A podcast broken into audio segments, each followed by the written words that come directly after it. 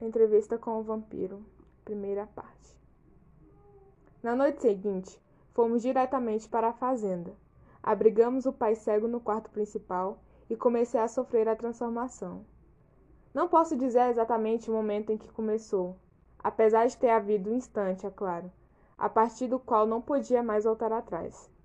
Mas houve uma sequência variada de atos importantes, sendo o primeiro deles a morte do capataz. Lestat o pegou enquanto dormia, e eu devia observar e aprovar, isto é, ser cúmplice da morte de um ser humano, como a prova de meu compromisso e a parte de minha transformação. Sem dúvida alguma, esta foi a parte mais difícil. Já lhe disse que não sentia medo de morrer. Eu tinha somente escrúpulos em acabar com a minha própria vida, mas conservava o maior respeito pela vida alheia e a partir da recente morte do meu irmão havia tomado verdadeiro horror à morte.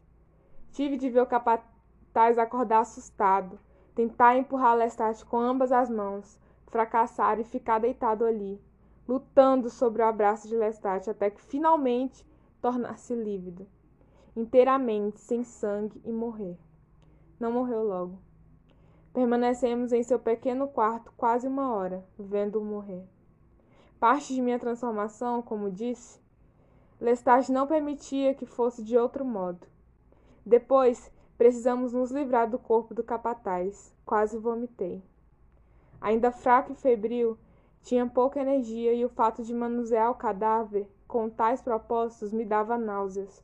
Lestat ria, dizendo-me calorosamente que, quando me tornasse vampiro, me sentiria tão diferente que também riria. Enganou-se. Nunca ri da morte, apesar da frequência com que eu mesmo a tenha causado. Bom, esse foi o Sexcast de hoje. Eu trouxe um pedacinho do livro de Entrevista com o Vampiro, da escritora Anne Rice, que nos deixou esse final de semana. Tristemente, é uma escritora genial, deixou obras magníficas, uma das minhas favoritas do mundo dos vampiros. É, eu trouxe um pedaço da transformação do Louis porque é uma passagem muito marcante que ele fala sobre como ele se sente com a morte. O Louis era um, é um personagem muito complexo, um personagem com muitos traumas, com muitas dependências, com muita culpa. E a forma como ele lida com a morte desde que o irmão dele morreu é muito complexa e ele sempre foi muito avesso, sempre teve muito horror à morte, ele sempre evitou matar pessoas devido à necessidade dele de sangue, ele sempre optou por animais. E as relações dele sempre foram muito turbulentas, conflituosas. É um personagem que eu gosto e tenho. É um personagem que eu sempre questiono muito algumas atitudes, mas eu compreendo a sua complexidade e eu sou muito suspeita para falar porque é um dos meus livros favoritos. E eu espero que vocês tenham gostado.